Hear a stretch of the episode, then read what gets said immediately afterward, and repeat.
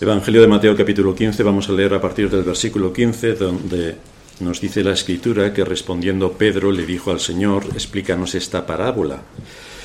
Jesús dijo, ¿también vosotros sois aún, perdón, también vosotros sois aún sin entendimiento? ¿No entendéis que todo lo que entra en la boca va al vientre y es echado en la letrina?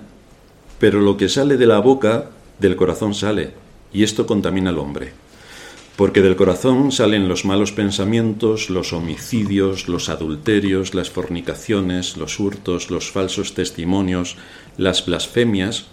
Estas cosas son las que contaminan al hombre, pero el comer con las manos sin lavar no contamina al hombre. Una de las cosas que tenemos que tener bastante clara cuando hablamos de la salvación es de qué salvación hablamos y de dónde nos rescató Cristo para saber en qué situación estamos. Una de las preguntas que se suele hacer la cristiandad para desviar la atención sobre la culpabilidad humana y su permanente atentado contra la ley es, ¿el hombre es pecador porque peca o peca porque es pecador? ¿El hombre es pecador porque peca o peca porque es pecador? Parece un trabalenguas, pero estos son dos posiciones teológicas completamente enfrentadas. Están opuestas la una a la otra. De la respuesta que demos a esta pregunta se deriva una línea teológica que posiciona a la cristiandad en un lado o en otro. Si afirmamos que el hombre es pecador porque peca, entonces estamos diciendo que hasta un momento preciso de nuestra historia personal, el hombre no ha pecado. Porque hasta que no peca, no es pecador. Es decir, que la naturaleza corrupta de Adán no le ha afectado. Que ese bebé que nace como fruto de la unión entre un padre corrupto y pecador y una madre corrupta y pecadora, el fruto de esa unión y lo que nace no es pecador. Es decir, que si tenemos un gato y una gata y tienen un hijo, no es un gato,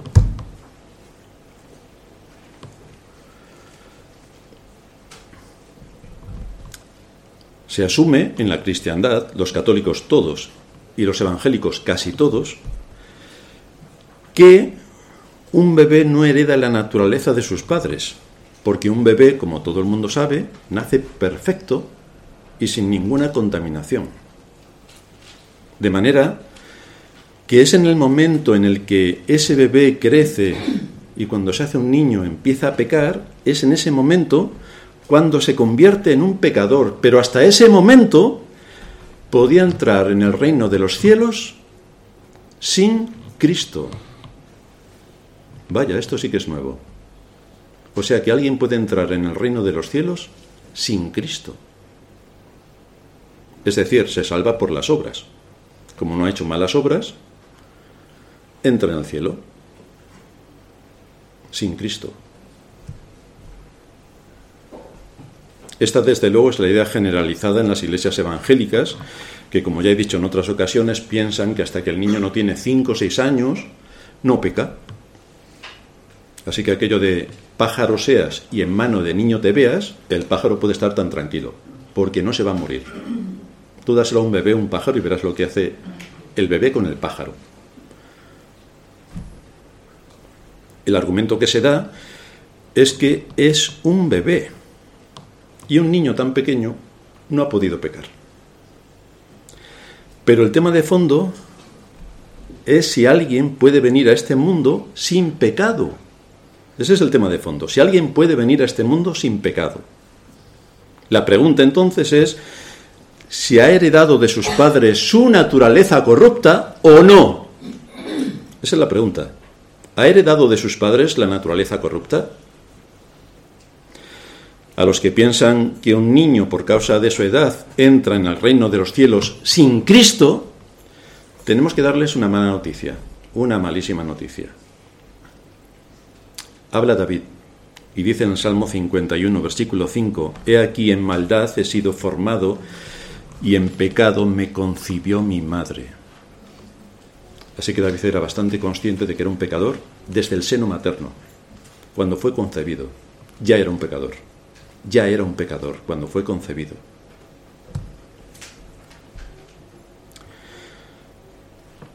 Esto es lo normal que ocurre en la naturaleza. No se trata de lo que el bebé haga, se trata de lo que el bebé es. Y este es el matiz.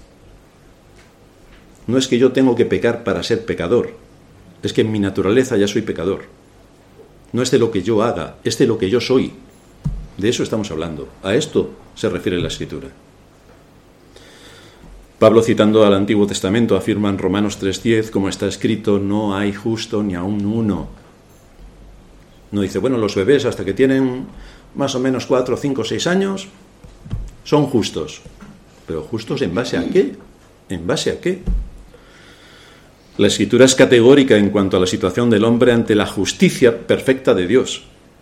No hay nadie, excepto Cristo, que no venga a este mundo con una naturaleza corrupta, una naturaleza que está en oposición a Dios, quien es su mayor enemigo. Atribuirle al ser humano bondad o disposición hacia Dios es un engaño satánico pero las iglesias están tan contentas con el engaño, disfrutando del engaño. Un texto clásico que nos ilustra en este sentido aparece en el Evangelio de Lucas. Cuando va a nacer el Señor, cuando nace el Señor, Lucas 2.13, repentinamente apareció con el ángel, cuando anunció el nacimiento del Señor en Belén, una multitud de las huestes celestiales que alababan a Dios y decían, Gloria a Dios en las alturas y en la tierra paz buena voluntad para con los hombres. Así que aquí vemos que hay una disposición de buena voluntad por parte de Dios para con los hombres, que está referido a la salvación. Hay una buena voluntad, a pesar de la caída y del pecado, hay una buena voluntad de Dios para traer la salvación. Pero, queridos hermanos, llega la Iglesia Católica, versión Nácar Colunga, y el texto dice, Gloria a Dios en las alturas y paz en la tierra a los hombres de buena voluntad. Vaya, si uno no es meticuloso con lo que dice la escritura, asumes que dice lo mismo que el texto anterior, pero no dice lo mismo, dice exactamente lo contrario. El texto anterior de nuestra Reina Valera dice Gloria a Dios en las alturas y en la tierra paz, buena voluntad de parte de Dios para con los hombres. La nácar colunga dice, gloria a Dios en las alturas y paz en la tierra a los hombres que tienen buena voluntad. Así que aquí estamos hablando de o la buena voluntad de Dios para salvar o la buena voluntad de los hombres porque ellos deciden ser salvos.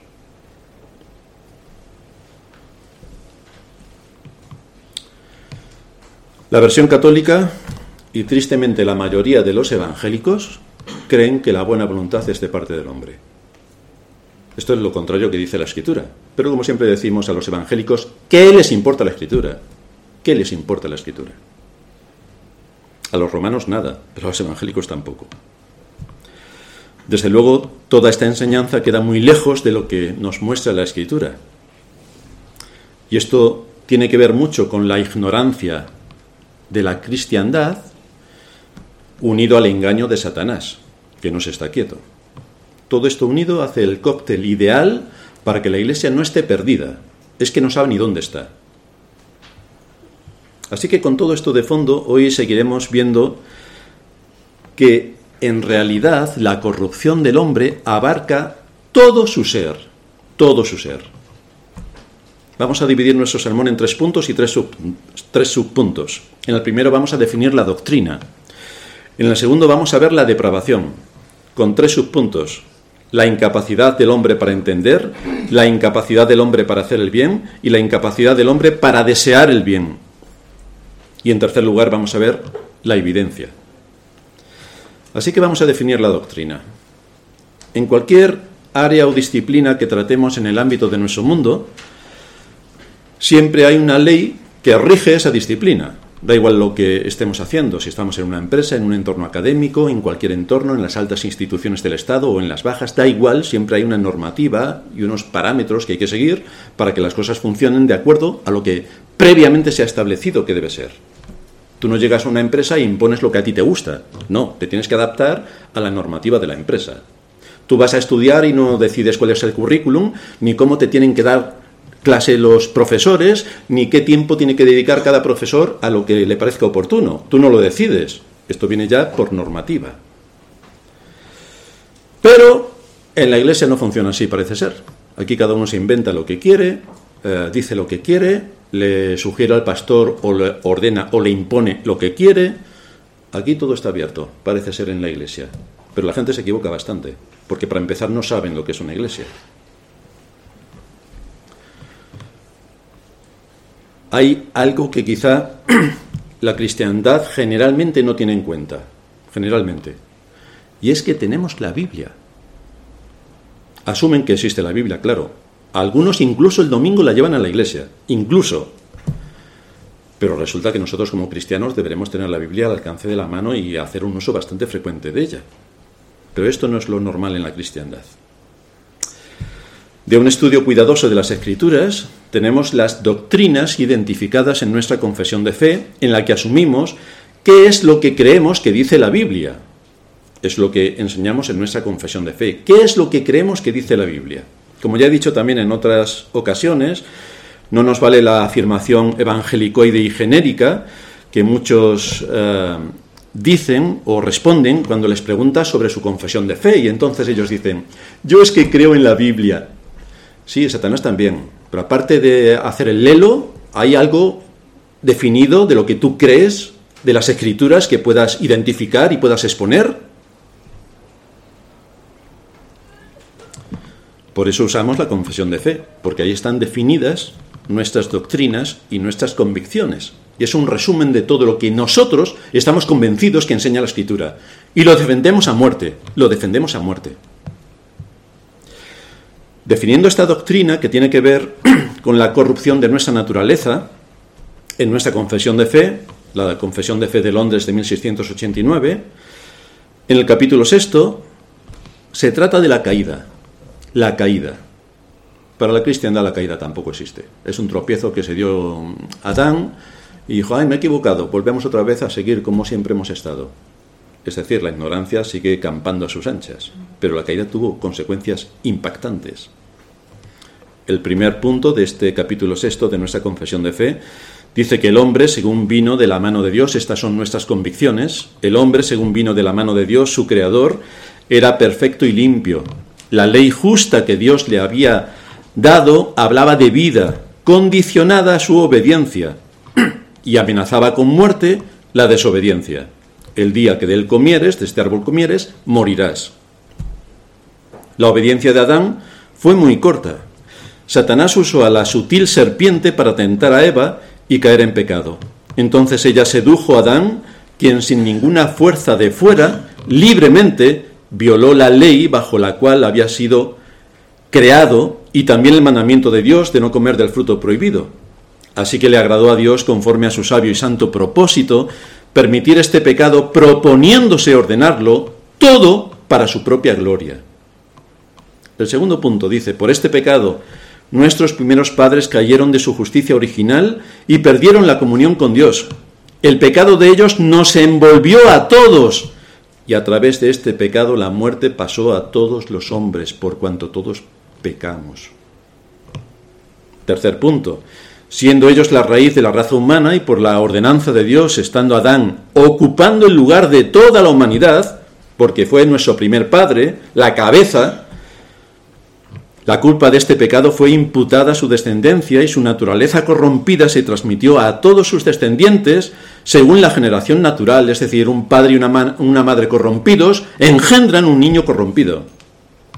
Todos los seres humanos, siendo concebidos en pecado y por naturaleza hijos ajenos, hijos em, sujetos a la ira de Dios, siervos del pecado y sujetos a la muerte, son dados a inexplicables miserias espirituales, temporales y eternas, a no ser que Cristo los libere.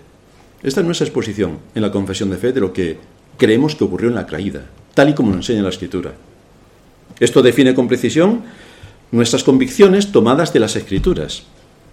Pero en general el mundo en el que vivimos y en particular la cristiandad y más particularmente los evangélicos piensan que la naturaleza humana no está corrompida nada más nacer. No. O que no es tan mala como para merecer la condenación. No. Porque al final todos vamos a ser salvos. Desde luego, si le preguntamos a cualquier persona, nos dirá que es una buena persona. Es una buena persona. Todo ser humano tiene un alto concepto de sí mismo. Se mira al espejo y dice, bueno, soy buena persona, soy buena persona. Pregúntale a la gente, soy buena persona. La pregunta que sigue después es, ¿eres buena persona en relación a qué? ¿En relación a qué eres buena persona? ¿En relación a los terroristas? Claro, claro, que eres buena persona. ¿En relación a un tiburón? Pues Pobre tiburón. ¿En relación a qué eres buena persona? Porque aquí estamos hablando de la ley de Dios. ¿Eres buena persona en relación con la ley de Dios? Que es por la que Él va a juzgar el mundo. ¿Y a ti? ¿Eres buena persona en relación a esto?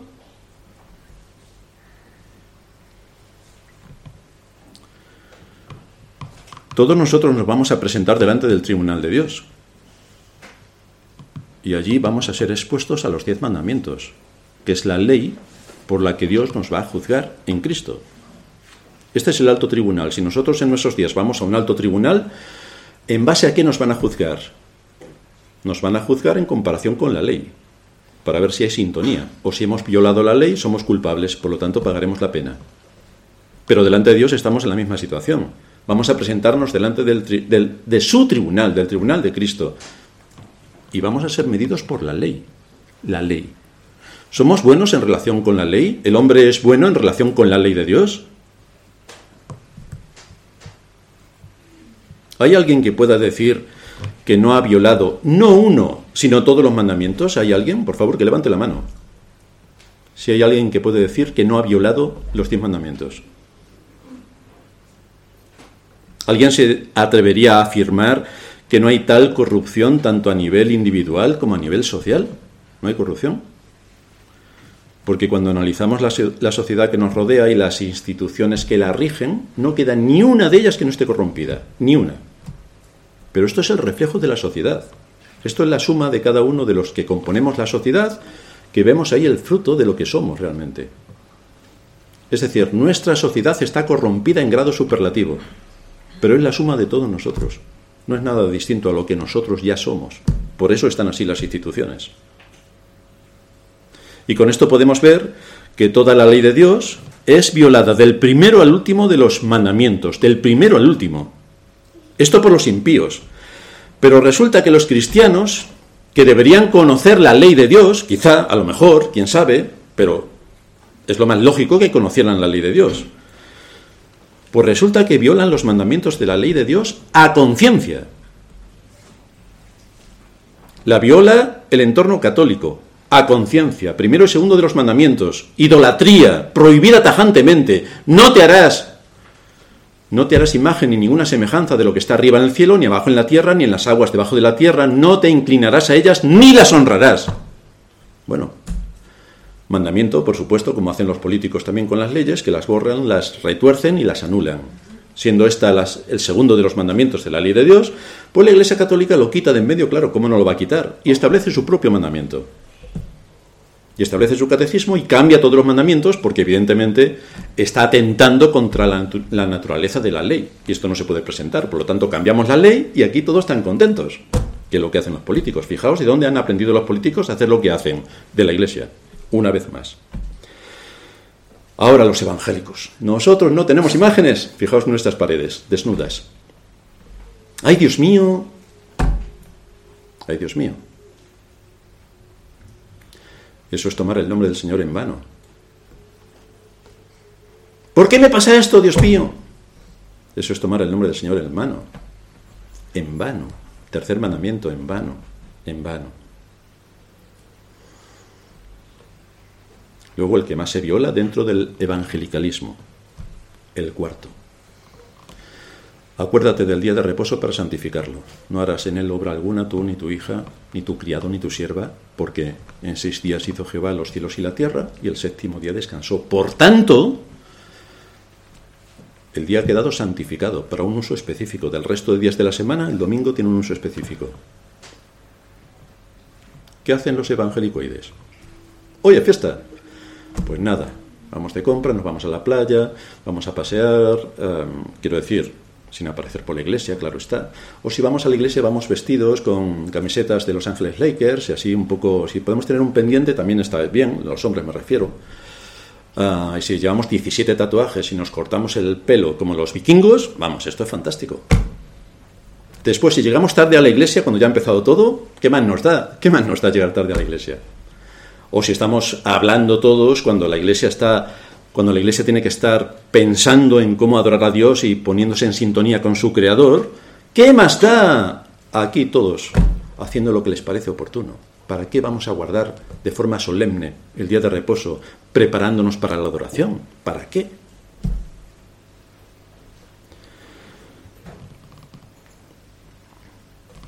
Así que los católicos violan una serie de mandamientos bastante específicos y los evangélicos, vamos, se quedan solos. El tema, claro, los evangélicos dicen, hombre, es que el día de reposo es para los judíos, porque lo dice la ley ceremonial. Efectivamente, lo dice la ley ceremonial. Pero claro, si se leyeran los diez mandamientos de la ley moral, encontrarían que el cuarto habla de esto.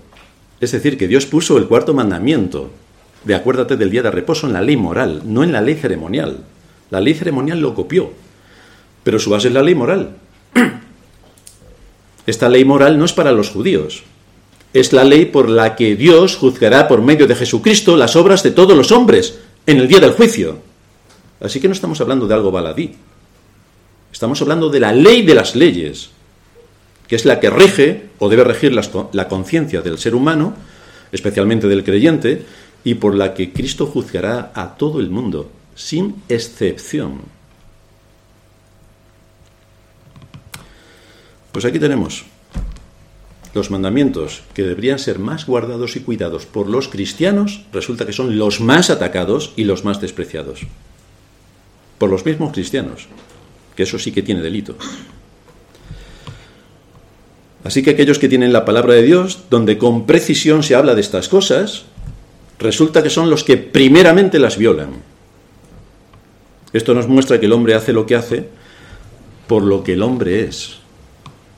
Su naturaleza conlleva la raíz del mal.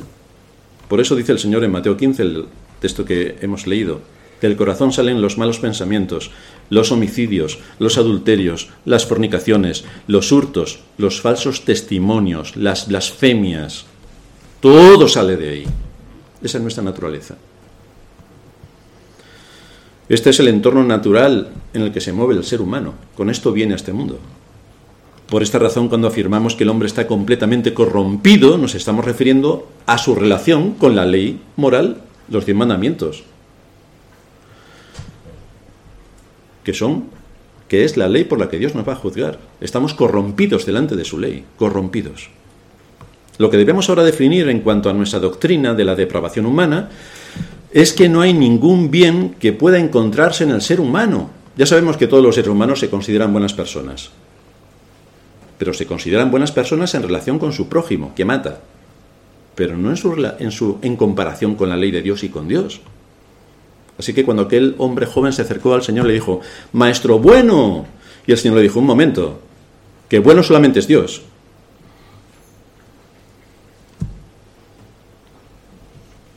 Estamos corrompidos delante de la ley, porque es con lo que nos tenemos que comparar con la ley.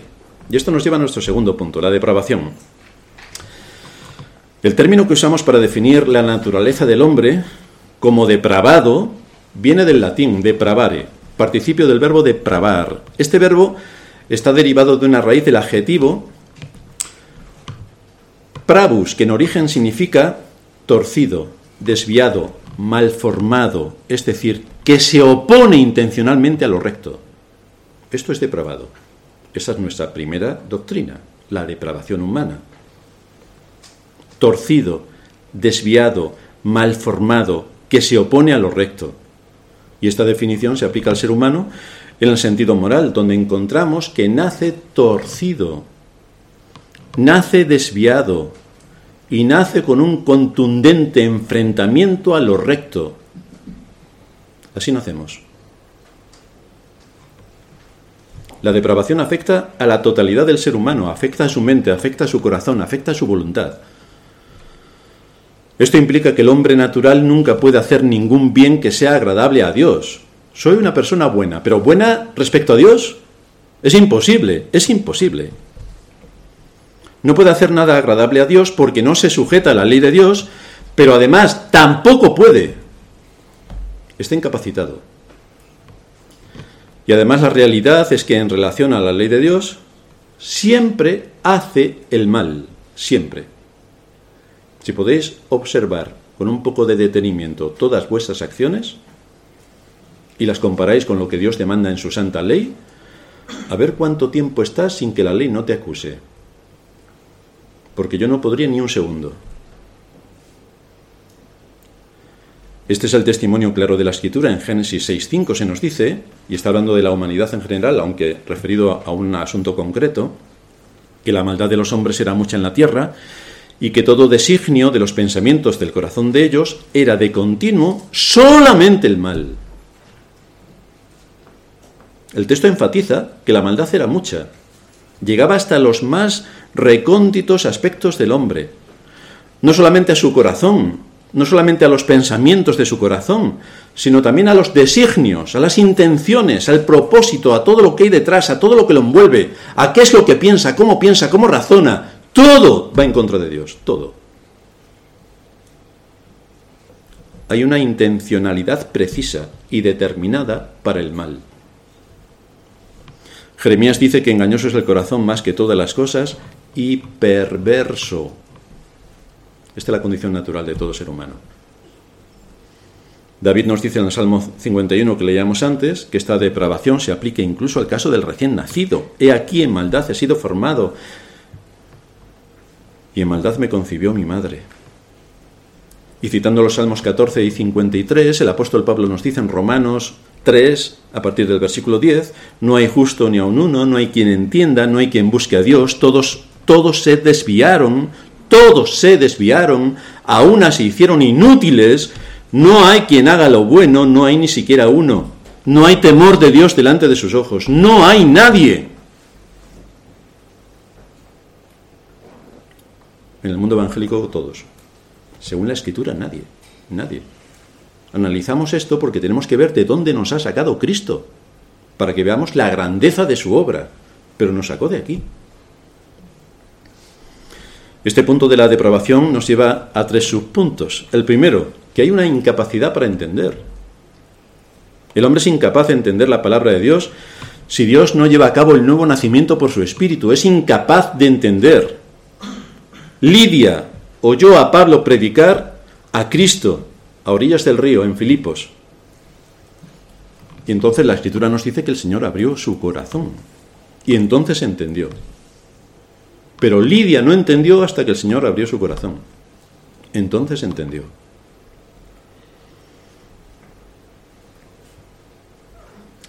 Uno de los pasajes más claros que enseña la incapacidad del hombre natural para entender las cosas de Dios las encontramos en 1 Corintios, capítulos 1 y 2, donde Pablo dice que la palabra de, la cruz, es decir, el mensaje eh, central del cristianismo, el mensaje central del cristianismo es locura para los que se pierden.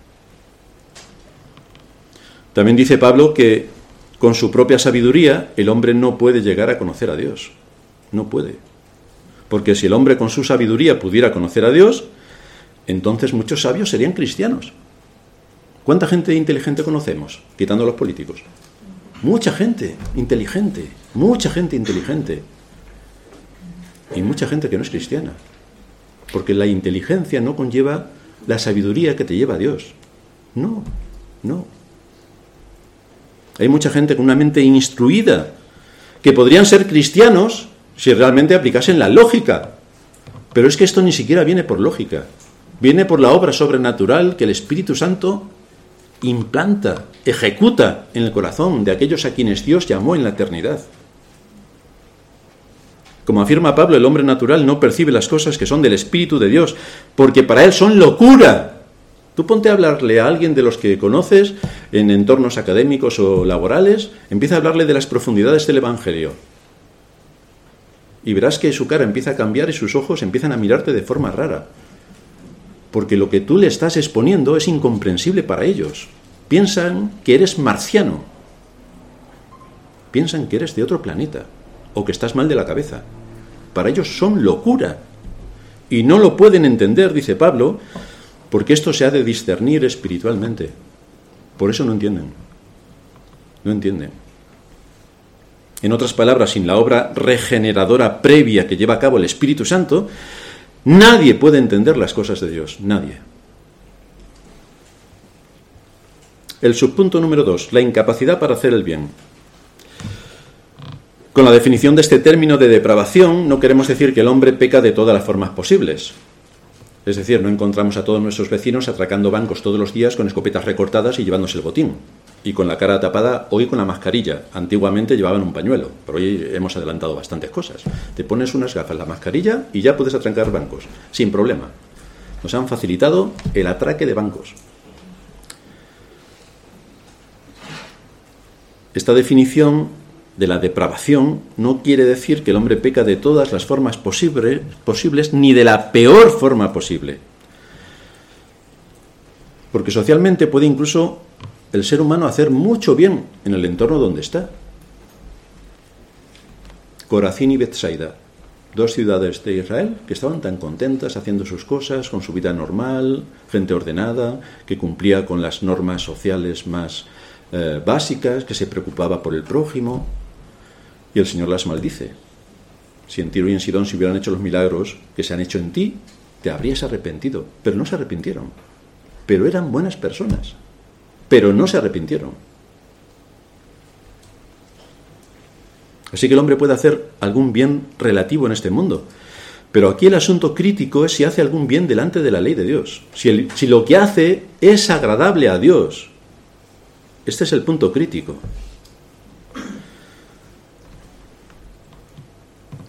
Si lo que la escritura define como pecado es la violación de la ley, entonces el ser humano es pecador. Primero porque ya nace con la naturaleza corrompida y después porque todo lo que hace va en contra de la ley.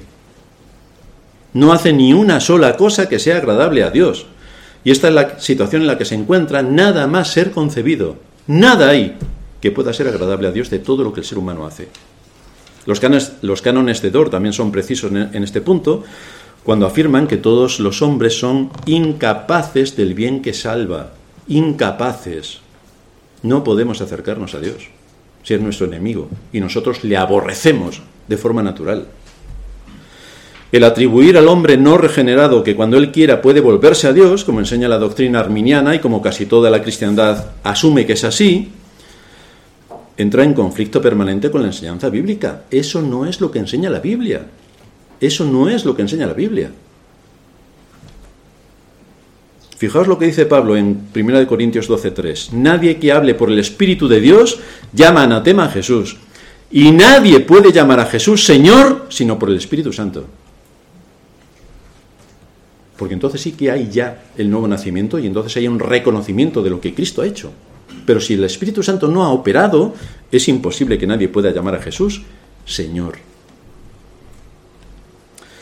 Pablo también niega la incapacidad del incrédulo para hacer el bien cuando escribe en Romanos 8:7, la mente carnal, es decir, la mente no regenerada, donde el Espíritu Santo no ha actuado, es enemistad contra Dios porque no se sujeta a la ley de Dios y añade, ni tampoco puede.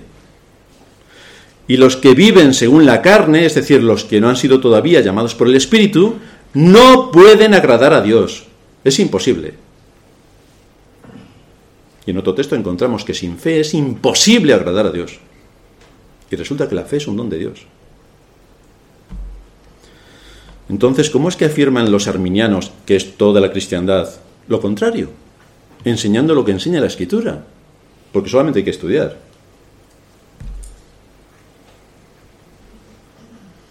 La escritura enseña que el ser humano es enemigo de Dios y le resulta imposible hacer el bien, imposible. Hace el bien social, que ya conocemos todos. Pero delante de la ley de Dios no hace ningún bien. Todo lo que hace es atentar contra la ley de Dios. Y esto nos lleva a nuestro tercer subpunto, la incapacidad de desear incluso el bien. Porque el hombre natural no solamente es incapaz de hacer nada bueno, no solamente es incapaz de entender el bien, es que ni siquiera puede desear el bien, de acuerdo con la ley de Dios, ni siquiera lo puede desear. Esta incapacidad de alcanzar un objetivo bueno es parte de la depravación del hombre. Es incapaz de querer alcanzar un objetivo bueno. En realidad odia el bien. Si ponéis alguno de los programas tan guays que echan que emiten por las televisiones, veréis que la gente disfruta con el mal. Disfruta con el mal. Les le crecen los colmillos y se le cae la sangre por la comisura de los labios disfruta con el mal. Quienes ganan son los malos, porque eso da adrenalina. Ya las películas donde los buenos ganaban ya ni se ven, claro, ahora tienen que ganar los malos.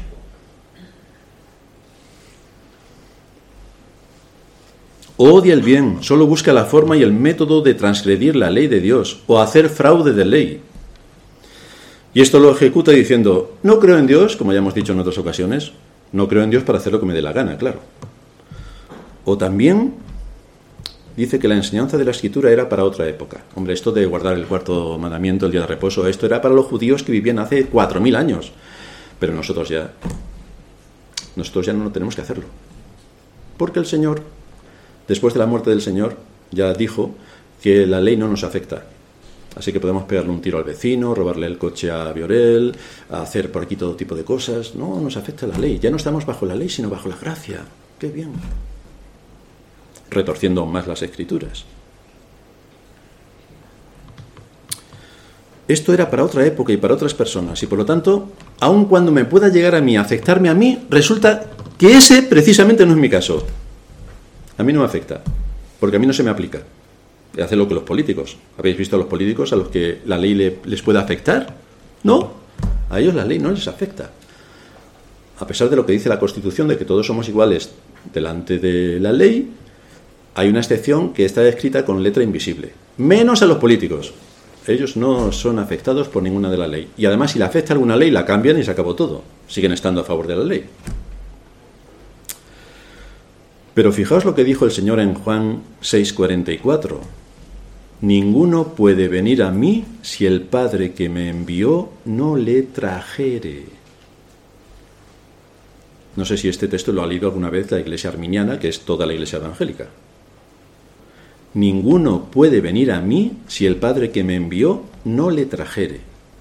Y además en el versículo 65 de este capítulo 6 de Juan añadió otra afirmación bastante contundente.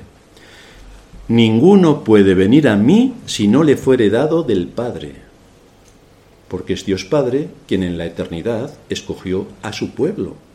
Por eso dice el Señor, ninguno puede venir a mí si el Padre que me envió no le trajere porque es Dios quien nos trae a Cristo.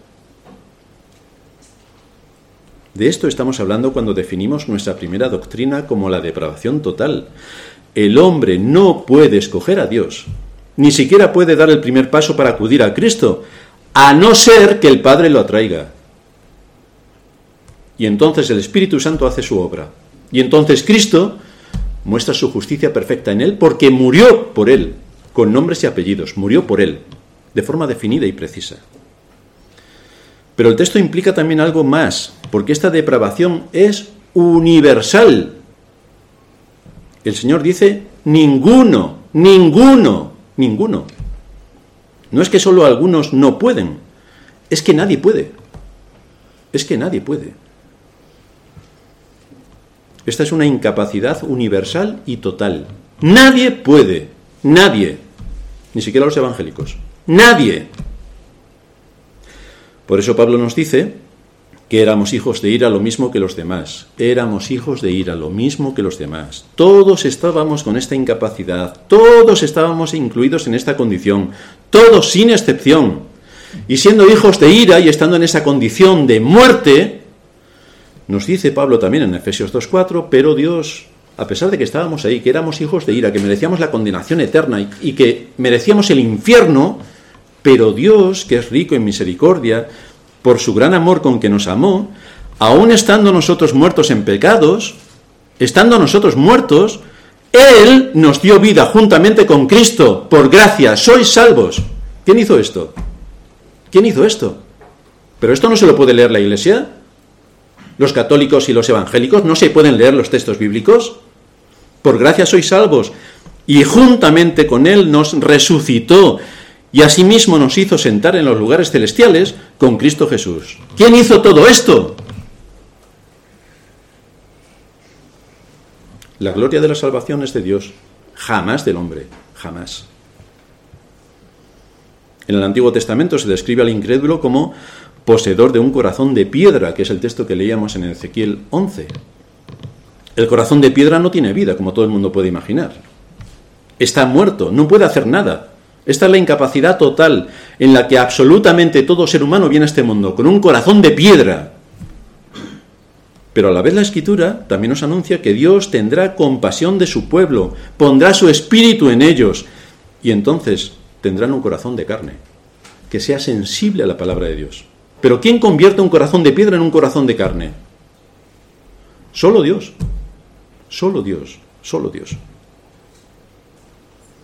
Por esto el Señor utilizó la analogía del nacimiento. El que no naciere de nuevo no puede ver el reino de Dios. El que no naciere de nuevo no puede ver el reino de Dios. No sé si alguien se ha dado cuenta de esto. No sé si alguien se ha dado cuenta. Pero yo creo que un bebé no decide nacer. Desde luego a mí no me lo preguntaron. No sé a vosotros, a lo mejor sí. Para la cristiandad, sí, por lo que ellos defienden. Pero vamos, a mí nadie me preguntó si quería venir.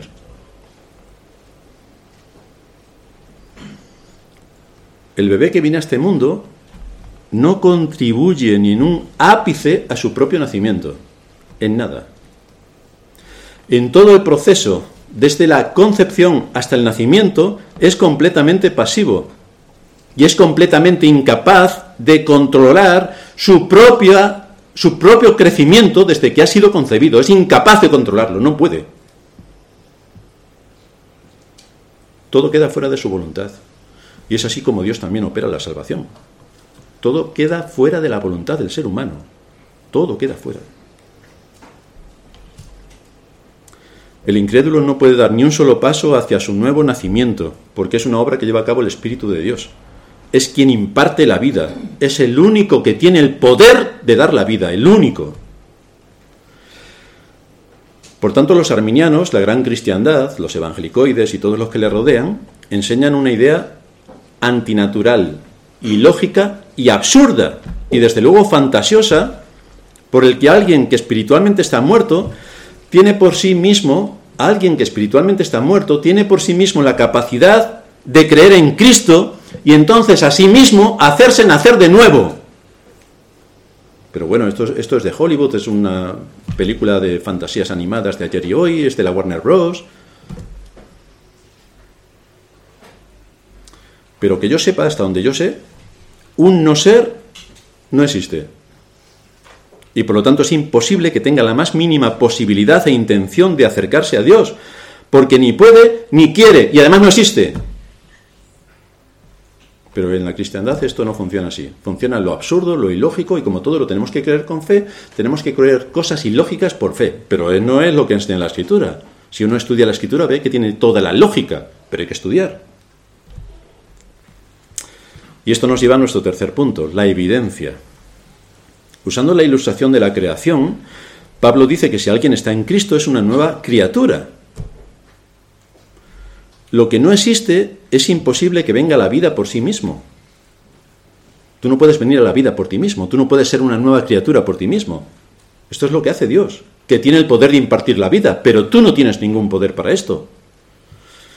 El objeto o el ser creado se mantiene pasivo y todo depende de aquel que tiene el poder para generar la vida o traerte a la vida. No depende de ti, depende de quien tiene el poder para operar la vida. Así que lo que es una verdad en el mundo físico lo es también en el mundo espiritual. El ser humano es completamente incapaz de hacerse a sí mismo una nueva criatura en Cristo. Es imposible. Es imposible. Pablo también utilizó la analogía de la resurrección cuando en Efesios 2 escribió, y Él os dio vida a vosotros que estabais muertos. Pero esto ¿por qué no lo entiende la Iglesia? ¿Por qué no lo entienden los evangélicos? Él os dio vida a vosotros. Él os dio vida a vosotros. Cuando estabais muertos en vuestros delitos y pecados. Y en el versículo 5 dice, aun estando nosotros muertos en pecados, nos dio vida juntamente con Cristo. Pero ¿quién te dio la vida? Si es que continuamente lo está, sale a borbotones en la escritura. Continuamente. Esta acción ha sido impartida por Cristo, por su Espíritu, que es quien puede impartir la vida. Y tampoco estoy muy seguro de si la cristiandad se ha dado cuenta de un detalle que ocurrió en la creación. No estoy muy seguro. Porque claro, como no se lee en la Biblia, no sé si saben lo que dice la Biblia. Pero el tema al que me refiero es que cuando Dios hizo una masa de barro, sopló aliento de vida y entonces el hombre fue un ser viviente. Cuando Dios sopló aliento de vida. No sé si la cristiandad se ha dado cuenta, pero esto es lo que ocurre en el nuevo nacimiento. Si el Espíritu Santo no lleva a cabo este soplo de vida en el incrédulo, es imposible que por sí mismo se pueda volver a Dios. Es imposible. Es imposible porque generar la vida queda muy lejos de la capacidad humana. Es imposible para el ser humano generar vida. El hombre nace completamente corrupto y esto se manifiesta en todas sus facultades y en su propio ser. Llevamos en nosotros mismos la semilla de la muerte. En cuanto nacemos ya estamos expuestos a la muerte. Y el día está fijado. No es que vamos a vivir mil años y luego no sé qué pasará y nos vamos a salvar de morir. Nadie se salva. Todos tenemos nuestro día prefijado. La muerte ya está escrita, nada más nacer. Ya está escrita. Nuestros pensamientos cuando venimos a este mundo no son los pensamientos de Dios. Nuestros caminos no son los caminos de Dios. Nuestras emociones nos llevan a seguir los deseos de nuestro malvado corazón. Todo contra la ley. Y aquí vemos las consecuencias de la caída. Así que cuando Adán atentó contra Dios, se llevó a cabo dos consecuencias, se llevaron a cabo dos consecuencias extremadamente graves. La primera, Dios había creado al hombre conforme a su imagen y semejanza. El hombre era santo, puro y justo. Pero por un acto de su propia voluntad, el hombre desobedeció a Dios. Por un acto de su propia voluntad, por su libre albedrío, el hombre desobedeció a Dios. Y al hacerlo, se ejecutó la amenaza que implicaba la muerte. El día que de él comieres morirás. Se ejecutó la amenaza, de manera que hubo consecuencias internas dentro de su propio ser, ya que se destruyó su naturaleza santa, en la que había sido creado, y le dejó entregado a la corrupción y sobre todo a la muerte. Su genética cambió, su genética cambió. Todo cambió, tanto en su propio ser a nivel de genética como en toda la creación. Todo quedó contaminado. Su espíritu murió, Así que el impacto de la caída fue extraordinariamente grande y grave. En segundo lugar, y que se deriva del primero, es que perdió la comunión íntima con Dios, quedó separado de Dios, se rompió. Y entonces entró en el estado de muerte espiritual. En ese estado, para el ser humano, Dios es su más mortal enemigo. Dios está airado con el hombre todos los días. Esto es lo que el apóstol Pablo nos enseña cuando escribió que el hombre natural está muerto en sus delitos y pecados, está separado de Dios y por lo tanto sin acceso al manantial de vida. Así de corrompido está.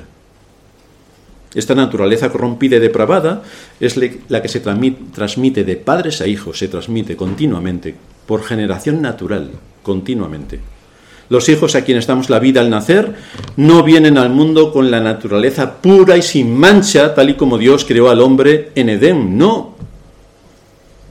En la biología elemental se dice una de las primeras reglas que el estudiante aprende es como ha sido engendrado, engendrarás.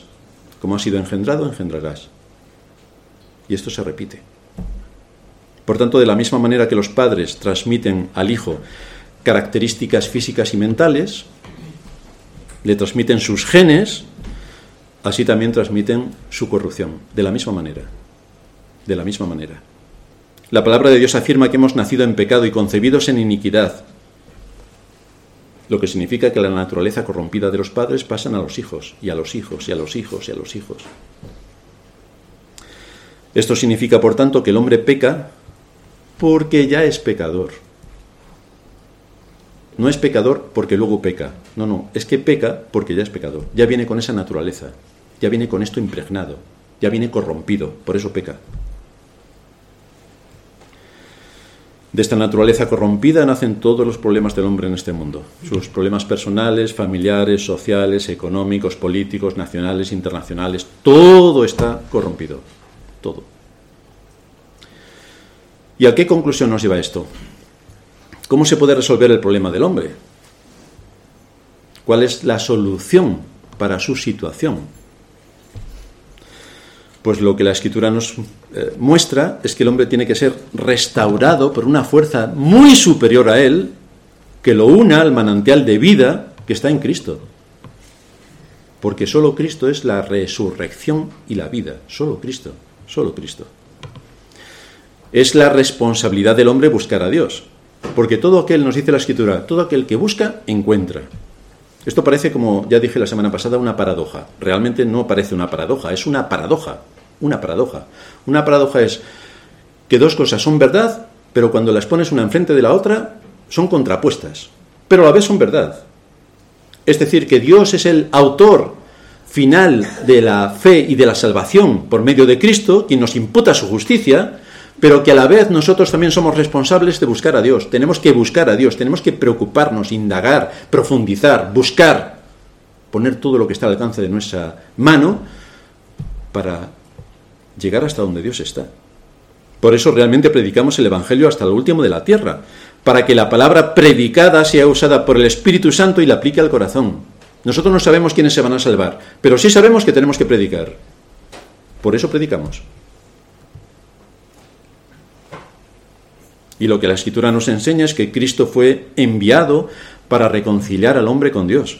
Fue enviado para hacer la paz mediante su entrega voluntaria, se entregó voluntariamente para morir en la cruz en el lugar del culpable. No de todos los hombres, no. Por aquellos que el Padre le dio, solamente. Por esos vino a morir. Es en la cruz donde fueron clavados los pecados de su pueblo. Y fue por esos pecados concretos y por personas concretas por los que Cristo pagó con su vida el precio de nuestro rescate. Por personas concretas. Por esto Pablo puede afirmarse que ninguna condenación hay para los que están en Cristo Jesús. Ahí se acabó todo. Solo en Cristo tenemos salvación. Dice el apóstol Pedro que no hay otro nombre debajo del cielo dado a los hombres en que podamos ser salvos. No hay nada más aparte de Cristo. Ahora bien, cuando el Espíritu Santo lleva a cabo su obra, aplicando este sacrificio de Cristo a aquellos que el Padre llamó desde la eternidad, es cuando esta persona nace de nuevo. Es decir, una nueva vida queda implantada en su interior. La naturaleza corrompida y depravada queda reemplazada por una nueva naturaleza. Somos nuevas criaturas. Por supuesto que vamos a seguir pecando. Esto no nos lo quita nadie ni nada hasta que nos vayamos de este mundo. Pero hay un cambio completamente en toda nuestra estructura.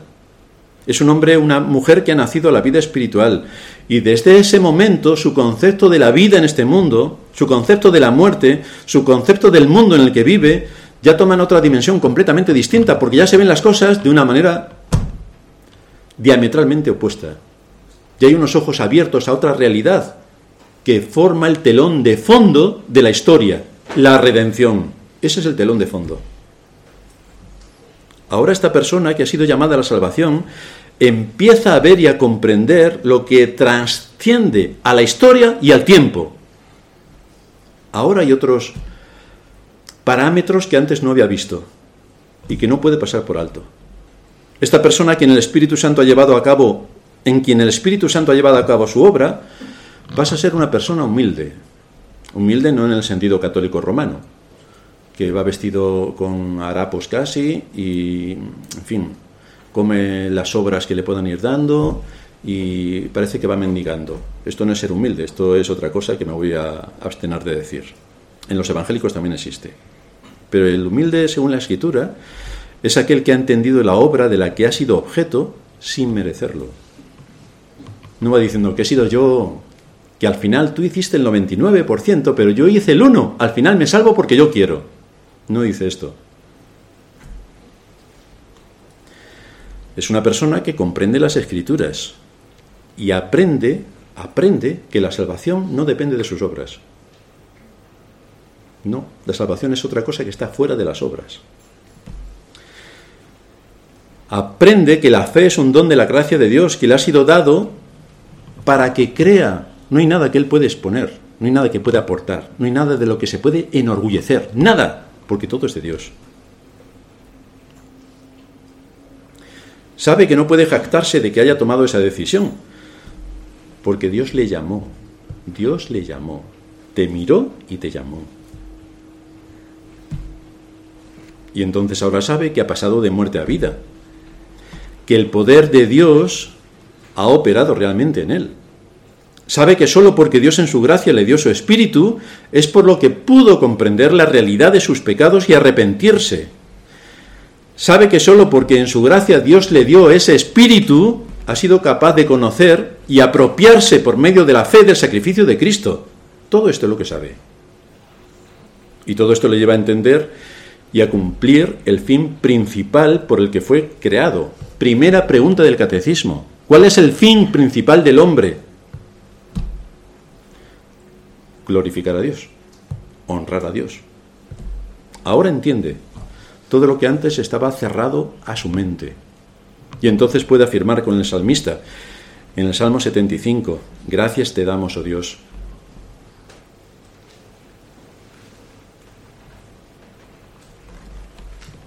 Gracias te damos.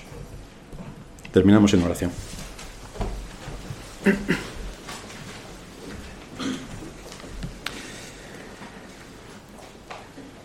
Gracias te damos, Señor, por ver de dónde has sacado a tu pueblo. Estando perdidos, nos diste vida con Cristo. Estando muertos, nos resucitaste. Nos llamaste antes de la fundación del mundo y todo sin contar con nosotros. Así que te damos gracias por haber llevado a cabo tu obra y no tenernos en consideración para este gran eh, acontecimiento que tiene que ver con nuestra salvación.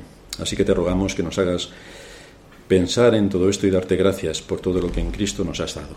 Es en su nombre que te damos las gracias por todo. Amén.